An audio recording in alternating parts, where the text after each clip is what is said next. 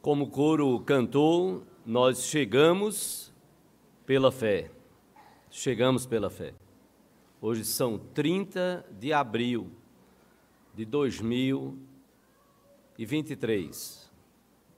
89 anos. Eu estava ontem à noite, antes de dormir, conversando com Solange, dizendo: Eu já estou me estressando santamente, santa ansiedade, já sonhando e a cabeça a mil se Jesus não voltar até lá, já sonhando e olhando para o futuro e pensando nos 90 anos. Para podermos mais uma vez dizer: Senhor, nós chegamos pela fé, por tua graça e misericórdia. E se nós chegamos pela fé há 89 anos, como não entoar teu louvor? Como deixar de proclamar teu amor tão singular? Que seja assim nas nossas vidas. Nós, antes de passarmos a palavra ao pastor Calvino, eh, nós queremos pedir que, se você é proprietário do carro de placa RZU 0C56, por favor, procure os nossos diáconos na porta, ah, na porta, porque ele está com luzes piscando lá. Acho que não vai explodir, mas é bom você dá uma chegadinha lá. RZU 0C56.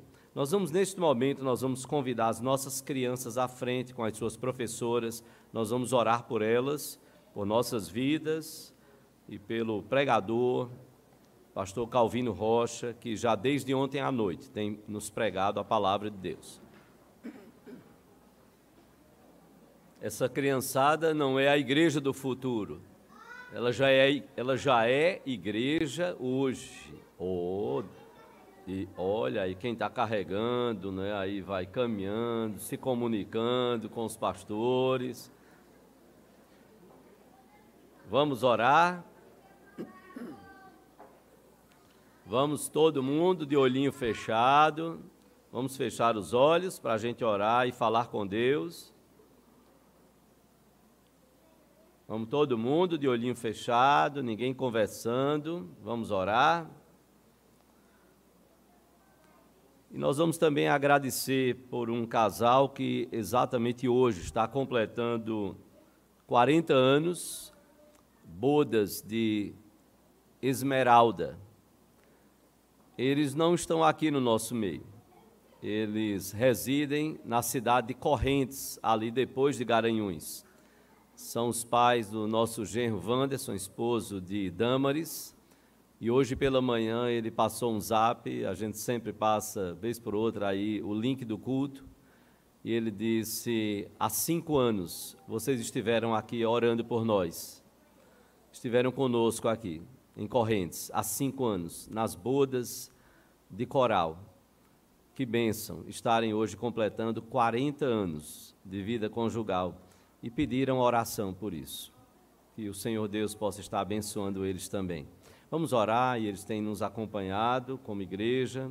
Vamos orar ao Senhor, vamos fechar os nossos olhos. Ninguém conversando, os adultos ajudem aí as crianças. Vamos orar.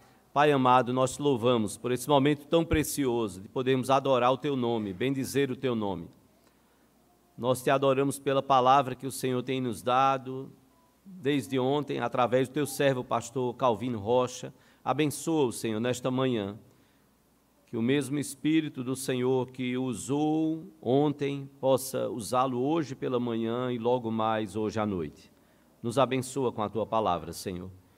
Nós clamamos porque dependemos da tua bênção para vivermos e para fazermos aquilo que o Senhor mesmo tem colocado nos nossos corações. Nós, a Deus, pedimos a tua bênção sobre o casal Valdemir e Madalena. Que o Senhor estenda as suas mãos sobre eles. Que eles possam amar o Senhor Jesus e servi-lo para a glória do teu nome, dia a dia, mais e mais. Que o Senhor abençoe os seus filhos, nora, genros. Que o Senhor abençoe aos netos, a toda a família, Senhor. Abençoa-os como casal. Neste momento que agradecem por estes 40 anos de vida conjugal, reconhecendo, Senhor, as muitas bênçãos que o Senhor tem dado a eles. Que o Senhor possa guiá-los, orientá-los e usá-los para o louvor da tua glória, Senhor. Trabalhe os seus corações como só o Senhor pode fazer. Abençoa também os nossos pequeninos. Abençoa as suas professoras e professores. Usa-os para levar a tua palavra de forma que eles possam ver nestes professores e professoras, que eles possam ver nos seus pais exemplo de fé a ser seguido, Senhor. Que o Senhor fortaleça as nossas famílias e nos abençoe. Assim nós te oramos, pedindo a tua bênção sobre toda a tua igreja, no nome de Jesus e para a glória dele. Amém, Senhor.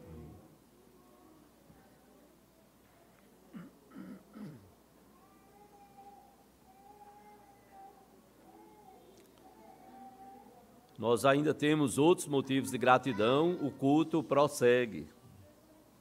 Deus abençoe, viu?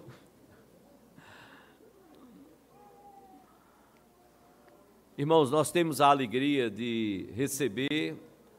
Ontem o pastor Calvino Rocha nos trouxe a palavra de Deus, num momento de muita alegria, de refletirmos e pensarmos para as nossas vidas e pensarmos a vontade do Senhor para o nosso viver, de seguirmos ao Senhor Jesus Cristo.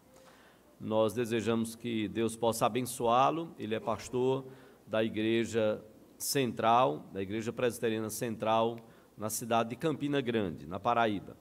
E nos dá a alegria e o prazer de estar conosco nesta manhã também, e está acompanhado de sua filha, Mari, que está aí ao lado de Solange. Sua esposa não pôde vir, como nós falamos ontem pela manhã, ontem à noite, desculpem, uh, não pôde vir porque está uh, dando apoio ao filho do casal que está prestando um exame neste, neste final de semana. Que Deus possa assim nos abençoar, que Ele continue à vontade no nosso meio, o pastor Calvino, que Ele possa estar bem à vontade no nosso meio, que Deus possa nos abençoar com a palavra para os nossos corações. Bom dia, queridos irmãos.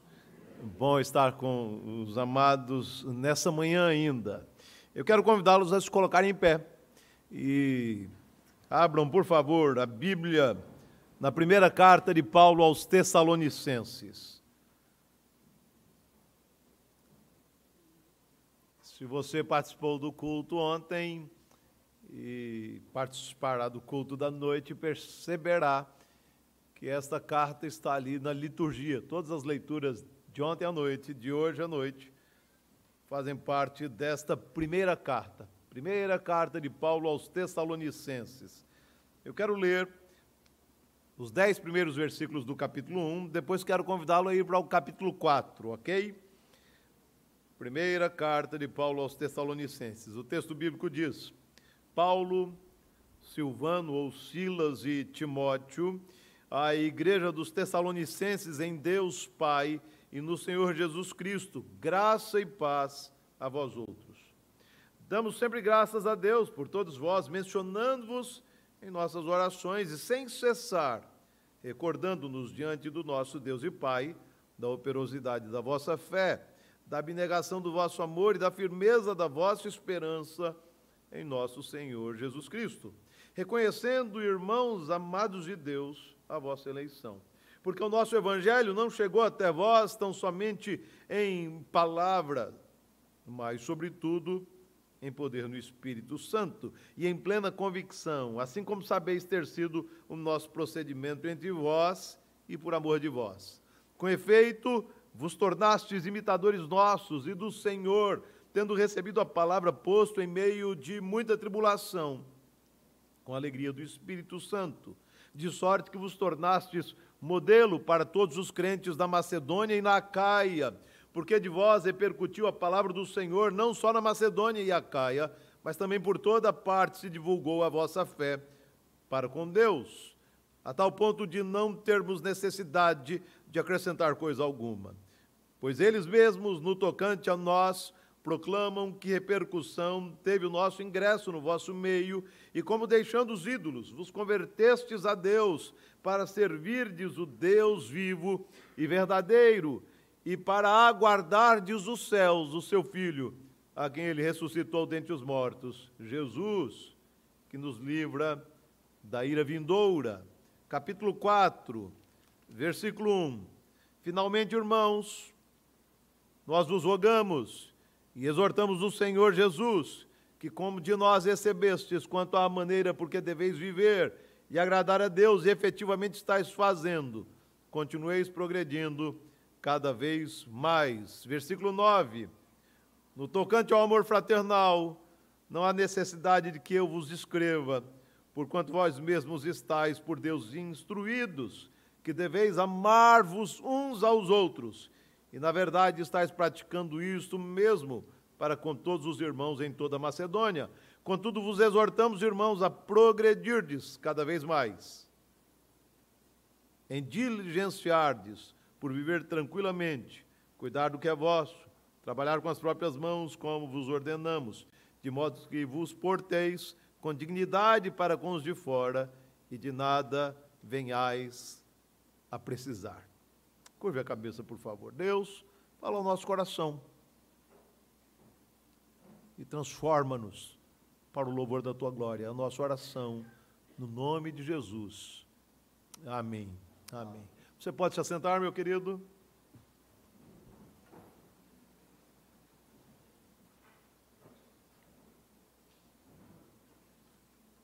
Você está satisfeito com a sua vida cristã? Você está satisfeito com os rumos que a igreja vem tomando? Você está satisfeito com essa igreja? Infelizmente, diante do crescimento expressivo da igreja evangélica brasileira, começamos a acreditar que devemos nos dar por satisfeitos com os rumos da igreja e até mesmo com os rumos da nossa vida cristã. Portanto, não precisamos amadurecer, não precisamos crescer, não precisamos mudar.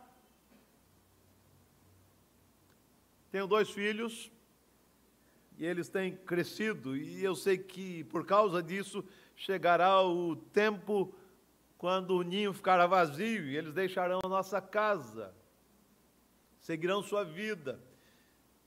Conquanto conversar sobre esse tema em casa incomode profundamente Sânia, minha esposa,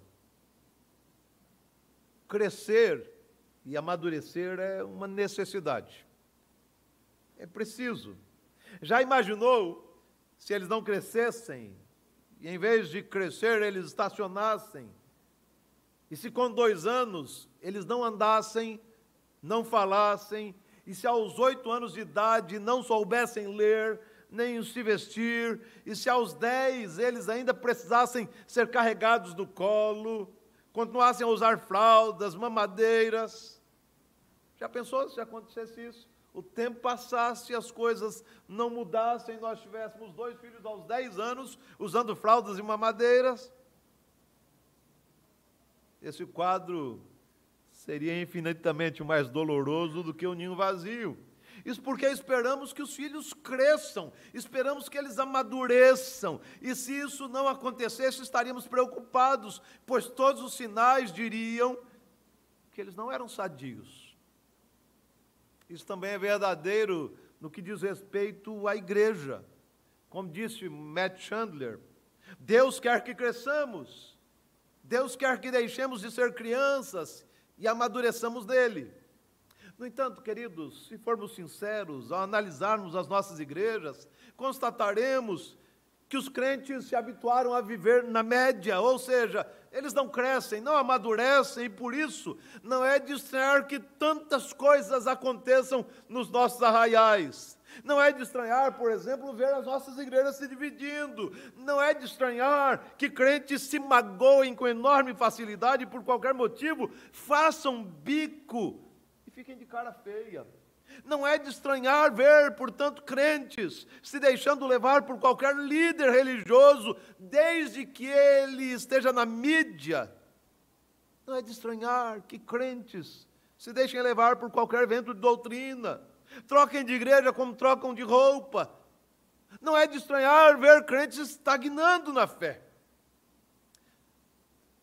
essa imaturidade pôde ser verificada nas últimas eleições presidenciais. E você deve ter percebido isso com muita clareza. Os crentes deram muitas demonstrações da sua intolerância e da sua falta de misericórdia por meio das redes sociais. Muitos irmãos compartilharam textos, imagens e vídeos com tanta paixão pelos seus candidatos, como se a eternidade deles dependesse de tudo aquilo. Eu vi mais postagens sobre questões políticas feitas por muitos crentes do que textos bíblicos, do que reflexões sobre a eternidade e sobre o nosso amor por Jesus, porque o amor aos nossos candidatos, essa coisa passional, era tão intensa que parecia que eles eram mais importantes do que o Evangelho, do que Jesus, do que a igreja do Senhor. Tendo em mente esse quadro, permitam-me refletir com os irmãos sobre uma igreja do Novo Testamento, uma comunidade aparentemente medíocre, a igreja de Tessalônica, mas que passou por uma grande metamorfose. O, o, nosso primeiro contato com a igreja de Tessalônica se dá quando lemos Atos 17. Você deve se lembrar, porque no começo do capítulo 17 você encontra a seguinte situação: o comentário em Tessalônica era o seguinte: estes que têm transtornado o mundo chegaram também aqui. E segundo Lucas, no início da segunda viagem missionária, os planos do apóstolo Paulo foram mudados. Ele pretendia seguir viagem em direção à Ásia, mas o Senhor o enviou à Europa. Chegou à cidade de Filipos. E ali em Filipos, Paulo e Silas tiveram a alegria de ver o nascimento de uma igreja que se tornou amada pelo apóstolo Paulo. Quando você lê a carta de Paulo aos Filipenses, você percebe o quanto ele amava aquela igreja, o quanto ele fala emocionadamente daquela igreja que investiu no seu ministério de forma multifacetada. Mas não podemos nos iludir. Em Filipos, Paulo e Silas não tiveram vida fácil. Naquela cidade eles enfrentaram muitas lutas, foram acusados injustamente, foram açoitados e presos num cárcere da cidade, sendo tratados como arruaceiros. Mas como sabemos, os dois missionários foram miraculosamente libertados pelo Senhor. Foram à casa de Lídia, onde a igreja se reunia para encorajar os irmãos, confortar os irmãos, e dali seguiram viagem para Tessalônica conhecida hoje como Salônica e a segunda cidade mais importante da Grécia. A cidade de Tessalônica era estratégica para uma plantação de igreja, porque estava localizada entre dois rios e que podiam transportar muitos produtos agrícolas, portanto, o movimento era grande naquela região. Tessalônica era uma cidade comercial importante para aquela região, era a capital da Macedônia e servia toda a província como centro administrativo.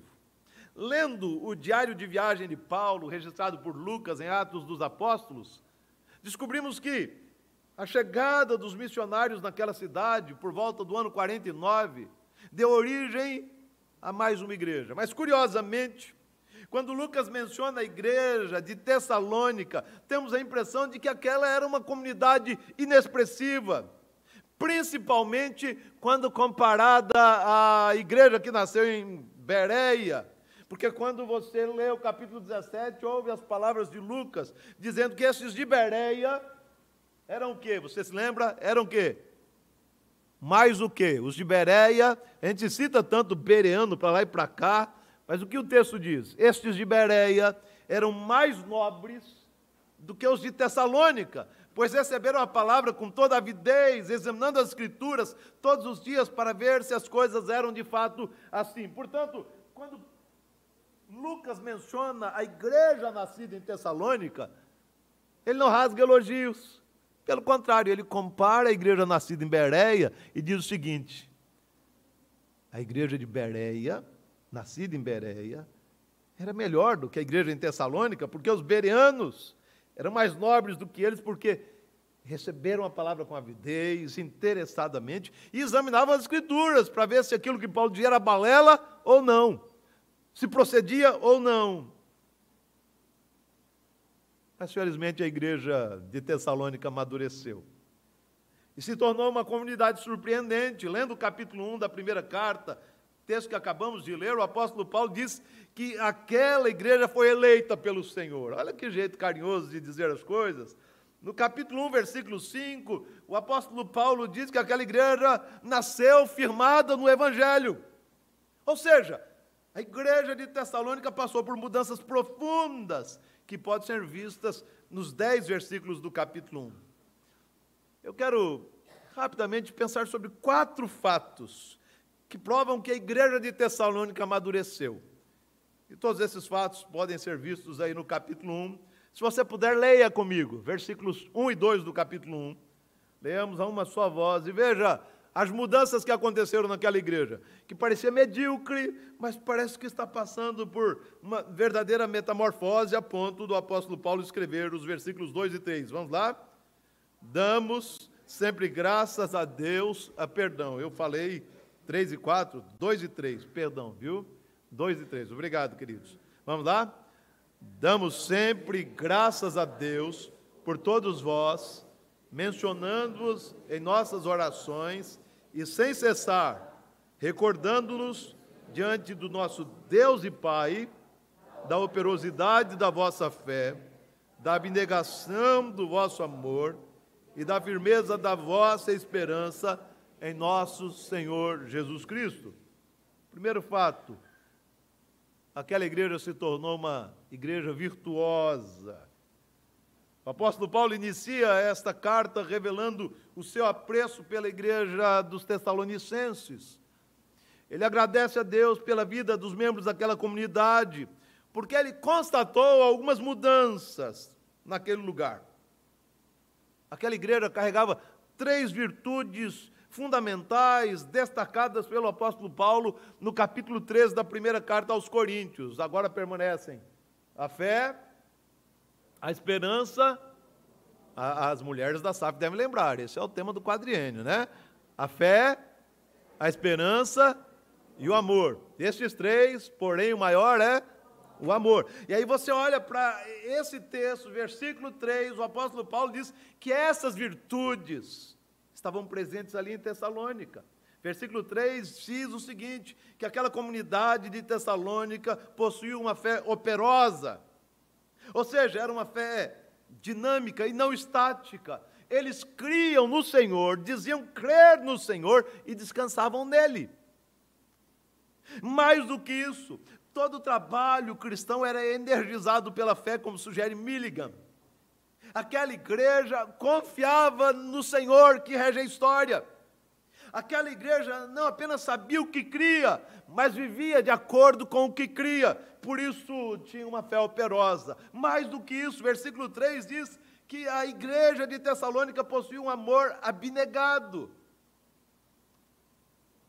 O amor é facilmente transformado por nós numa experiência romântica e sentimental.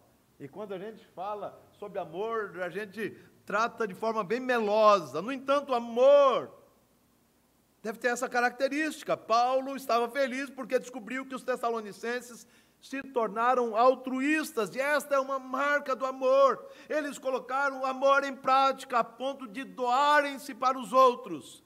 Eles não buscavam o próprio interesse. E nessa carta, Paulo dará um destaque especial ao amor fraterno, e ele fala sobre isso no capítulo 4. A igreja de Tessalônica era formada por crentes que não apenas se toleravam, mas que se amavam. Era um amor abnegado que se via naquela igreja, e Paulo está agradecendo a Deus por isso. Ele agradece a Deus porque aquela igreja possuía uma esperança firmada em Cristo Jesus. Não era no candidato eleito, mas em Cristo Jesus, o Senhor da história, o Rei dos Reis, o Senhor dos Senhores, o Criador de todas as coisas, o sustentador de todas as coisas. Os Tessalonicenses confiavam no Senhor, a ponto de crerem que Deus continuará cuidando do seu povo, aqui agora, no futuro e na eternidade. A esperança deles estava firmado em Cristo Jesus. Então, segundo o apóstolo Paulo, as grandes virtudes cristãs, fé, esperança e amor, se tornaram uma realidade na vida da igreja dos Tessalonicenses. Está percebendo? Lá em Atos 17, a igreja de Tessalônica é apresentada assim: é, os de Bereia são mais nobres. Portanto, eles eram menos nobres. E agora o apóstolo Paulo faz referência a essa igreja como se ela tivesse passado por uma metamorfose. E ela se tornou conhecida pelas virtudes fundamentais da vida cristã. Mas o apóstolo Paulo apresenta uma segunda marca que revela a maturidade daquela igreja. Versículo 7. Leia comigo, por favor. Vamos lá? De sorte que vos tornastes o modelo para todos os crentes na Macedônia e na Acaia. Ela se tornou o quê? Modelo para as outras comunidades, de igreja comparada negativamente à igreja em Bereia, de comunidade medíocre, Tessalônica se transformou numa comunidade exemplar, numa igreja exemplar. Segundo o apóstolo Paulo, os tessalonicenses se transformaram em modelo para os crentes da Macedônia e da Caia. Ou seja, uma igreja digna de ser imitada, copiada pelas igrejas de Filipos, de Atenas, de Corinto e, pasmem, de Bereia. Está percebendo a mudança que houve naquela igreja? Se tornaram um modelo para outras comunidades cristãs. Mas note que antes de se tornarem modelo para outros, exemplo para outros, olha o que aconteceu no versículo 6. Eu vou ler o versículo 6, acompanhe por favor.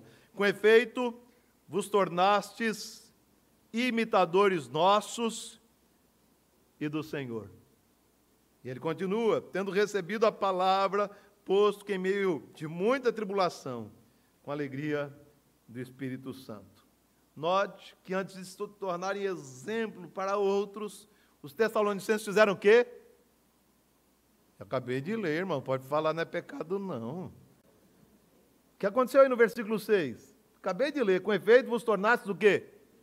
Imitadores nossos, Paulo está se referindo a ele, e do Senhor.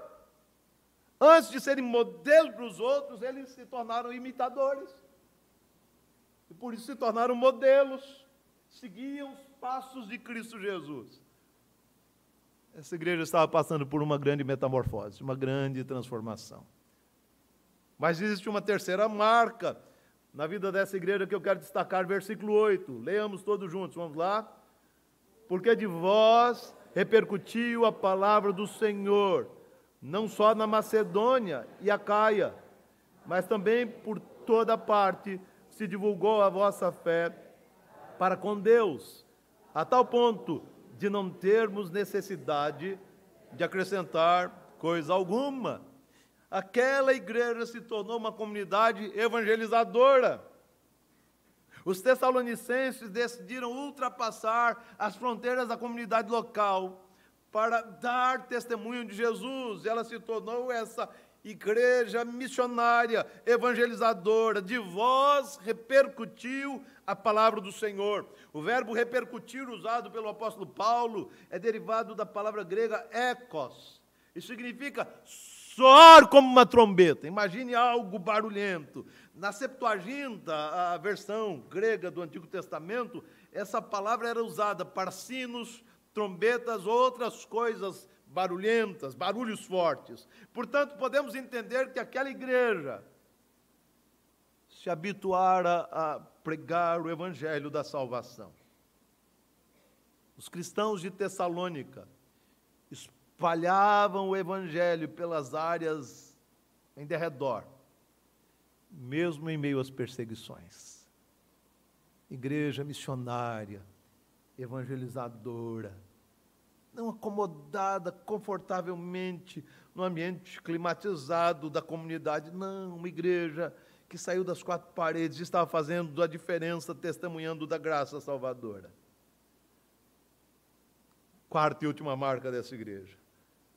Está aí nos versículos 8 e 9, lemos o 8, eu vou ler o 9, acompanhe por favor. Pois eles mesmos, no tocante a nós, proclamam que repercussão o nosso ingresso no vosso meio e como deixando os ídolos, vos convertestes a Deus, para servirdes o Deus vivo e verdadeiro. As mudanças em Tessalônica se tornaram evidentes. Foram tantas mudanças, essa é a quarta marca, naquela igreja, que Paulo não precisou dizer coisa alguma sobre aquela comunidade. Como alguém sugeriu, imagine a cena: Paulo e Silas e Timóteo chegaram a alguns lugares prontos para falar sobre o que o Senhor fizera em Tessalônica. E como o Evangelho promoveu mudanças profundas na vida daquele povo, mas eles eram surpreendidos com a seguinte reação: o quê? Vocês são Paulo, Silas e Timóteo? Foram vocês que foram acolhidos em Tessalônica e viram as mudanças ocorridas naquela cidade? Já ouvimos muito a respeito disso, já conhecemos, já sabemos o que Deus fez em Tessalônica, como sugere Henriksen. É claro que Paulo estava ansioso para contar a todos que vinham a ter com ele as grandes coisas que Deus fizera em Tessalônica, mas, mesmo antes de começar a contar, as pessoas contavam a Paulo o que acontecera naquele lugar. Versículo 9 diz que os tessalonicenses deixaram os ídolos. Os tessalonicenses se converteram a Deus. Os tessalonicenses se comprometeram a servir o Deus vivo e verdadeiro. Portanto, a transformação naquela igreja era visível. O seu modus vivendi foi transformado pelo poder do Evangelho de Cristo Jesus. Lendo o capítulo 4 desta carta, descobrimos que Paulo reafirmou o que ele disse a respeito dessa igreja no primeiro capítulo, revelando que houve de fato maturação naquela igreja. Ele diz no capítulo 4, versículo 1, olha aí o que ele diz: Finalmente, irmãos, nós vos rogamos e exortamos no Senhor Jesus, como de nós recebestes quanto à maneira, porque deveis viver e agradar a Deus. E efetivamente, estáis fazendo. Paulo está dizendo o seguinte: que reconhecia que os crentes de Tessalônica estavam vivendo de maneira agradável diante do Senhor. Eles não pararam no tempo. Eles continuavam vivendo de modo digno do Evangelho de Cristo Jesus. Se você for para os versículos 9 e 10, o apóstolo Paulo diz que reconhecia que os crentes de Tessalônica praticavam o amor fraternal, o amor pelo irmão. Ele falou no capítulo 1 que o amor era uma virtude presente naquela igreja. E no capítulo 4 ele retoma o tema e diz: Olha, de fato vocês amam uns aos outros. Eu tenho visto isso. Mas a despeito das mudanças naquela igreja, a despeito das transformações ocorridas e operadas pelo Senhor na comunidade em Tessalônica, o apóstolo Paulo disse algo surpreendente. Leia comigo, versículo 1, e depois leia comigo, versículo 10 do capítulo 4. Leia prestando atenção, por favor. Versículo 1, vamos ler todos juntos? Finalmente, irmãos, nós vos rogamos e exortamos no Senhor Jesus, que como de nós recebestes, quanto à maneira porque deveis viver e agradar a Deus, e efetivamente estáis fazendo. Versículo 10. E na verdade estáis praticando isso mesmo para com todos os irmãos em toda a Macedônia. Contudo, vos exortamos, irmãos. Prestou atenção nos dois versículos? Paulo olha para aquela igreja e vê naquela igreja uma comunidade amadurecida, transformada, comprometida com o Evangelho, comprometida com o amor fraternal, comprometida com a santidade, a obediência. E ele diz o seguinte, irmãos, versículo 1: Continueis o quê? Progredindo. É a última linha ali, está aí no texto. Continueis progredindo cada vez mais. Versículo 10 do capítulo 4. Veja o que ele diz. Contudo, na parte final, contudo vos exortamos, irmãos, a O termo grego para progredir significa se desenvolvam, transbordem, abundem, excedam. Paulo esperava que os tessalonicenses excedessem em santificação e excedessem no amor fraternal. O apóstolo Paulo esperava que os tessalonicenses não se dessem por satisfeitos com aquilo que alcançaram. A questão que se levanta nesta manhã é a seguinte: se a igreja de Tessalônica, que se tornou uma comunidade extraordinária, precisava progredir, será que podemos estar satisfeitos com a nossa vida cristã? Se a igreja tessalônica, ou de Tessalônica, que ficou conhecida pela fé, pela esperança e pelo amor, conhecida como uma igreja que deveria ser modelo para outras igrejas, uma igreja missionária, evangelizadora, cujas mudanças eram evidentes, se essa igreja precisava continuar progredindo, será que devemos nos dar por satisfeitos com a nossa vida cristã, com a nossa igreja e com as coisas que estão acontecendo? Será que a igreja presbiteriana da encruzilhada deve se deitar em berço esplêndido e dizer 89 anos de história, que maravilha, quanta coisa bela, vamos curtir esse momento? Nada disso. Se a igreja de Tessalônica, que era uma igreja extraordinária, precisava progredir cada vez mais, nós precisamos igualmente progredir cada vez mais para a glória do Senhor. Não podemos simplesmente vislumbrar as coisas que aconteceram no passado e dizer que bom, que igreja boa, que lugar precioso. Não! Precisamos ser mais do que somos para a glória do Senhor. Que lições a gente pode aprender diante da exortação paulina dirigida aos Tessalonicenses e a exortação do Senhor dirigida a nós dessa manhã? Que lições a gente pode aprender? Entendo que nesses dias de igrejas medíocres, de crentes imaturos, as palavras do apóstolo Paulo aos Tessalonicenses precisam fazer eco entre nós. Precisamos tomar algumas medidas em prol da saúde da igreja, para que não nos desviemos do propósito do Senhor durante a caminhada. Primeiro, precisamos dar um basta na mediocridade. Não importa se todos erram, não importa se outras igrejas estagnaram, se o irmãozinho estagnou, o certo é que precisamos abundar. Precisamos ter uma vida devocional intensa, Precisamos ter um relacionamento íntimo com o Senhor verdadeiro. Precisamos ter uma vida piedosa e extraordinária. Devemos buscar excelência. Devemos abundar. Mas, como diz Michael Horton, precisamos descobrir o fim dessa excelência. Ou seja, a excelência demanda um objetivo digno e um alvo digno. O chamado à excelência, por si só, é inútil. Mas quando esse chamado à excelência tem como objetivo a glória de Deus, devemos buscar excelência de todo o coração e com intensidade.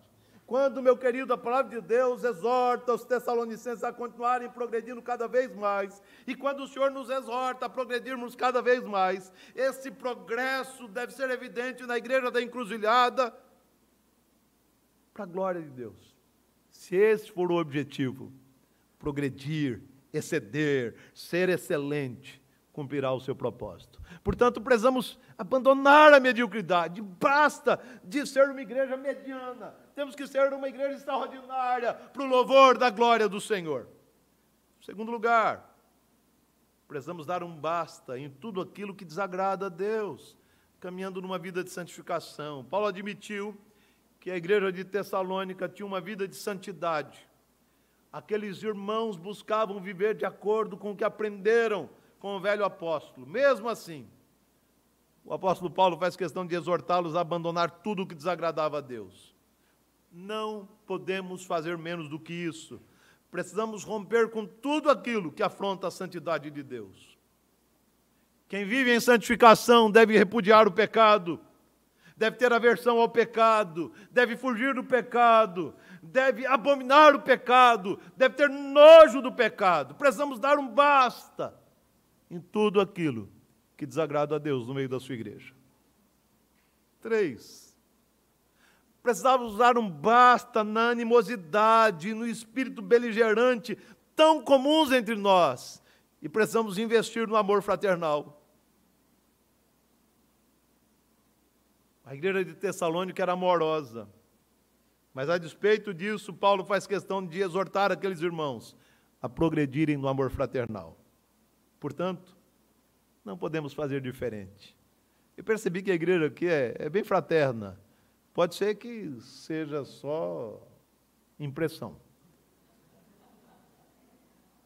Quando a gente tem contato com o pessoal, a primeira impressão é a que fica e a gente olha assim e fala: nossa, que legal. O pessoal se abraça. Eu vi um diácono ali na frente, de terno, todo arrumado, cuidadoso. A irmãzinha estava atravessando a rua, ele saiu daqui e foi ajudá-la a atravessar a rua. Que coisa boa! Isso é fascinante, precioso. Que o nome do Senhor seja louvado, a gente fica feliz com isso, é muito bom. Mas eu quero dizer, meu querido, a gente tem que fazer mais do que isso. Precisamos dar um basta na animosidade, nos conflitos tolos, porque a gente briga na igreja por picuinha, por bobagem. Eu nasci no lar evangélico, no lar presbiteriano, eu sei o que significa. Para alguns irmãozinhos, se eu tirar esse vaso e deixar aqui, eu serei excomungado, né? Então, deixa aqui, desculpa. Esse homem tem toque, a gente tem que tomar cuidado, né? Então, deixa lá, distância corre, deixa eu ver se está na distância. Mas é verdade, a gente briga por causa disso. E a gente tem que dar um basta nisso. E a gente tem que exceder no amor fraternal. O amor fraterno precisa se fazer presente intensamente nessa comunidade para a glória do Senhor. E finalmente, queridos, Precisamos viver na dependência do Senhor. Até porque aquele que começou a boa obra pode promover o crescimento necessário para que a igreja faça a diferença no mundo. Eu comecei perguntando para você: você está satisfeito com a sua vida cristã? E eu quero responder para você: espero que não. Espero que você queira ser mais santo, mais amoroso, mais fiel, mais piedoso, mais generoso, mais maduro para a glória do Senhor. Afinal de contas, o Senhor deseja que cresçamos, deixemos de ser crianças e amadureçamos nele. Crentes que conhecem o Senhor precisam ansiar por ter vida plena nele. Portanto, Igreja Presbiteriana da Encruzilhada, a palavra para vocês nessa manhã é a seguinte: continuem progredindo cada vez mais para a glória do Senhor. Que Deus nos abençoe.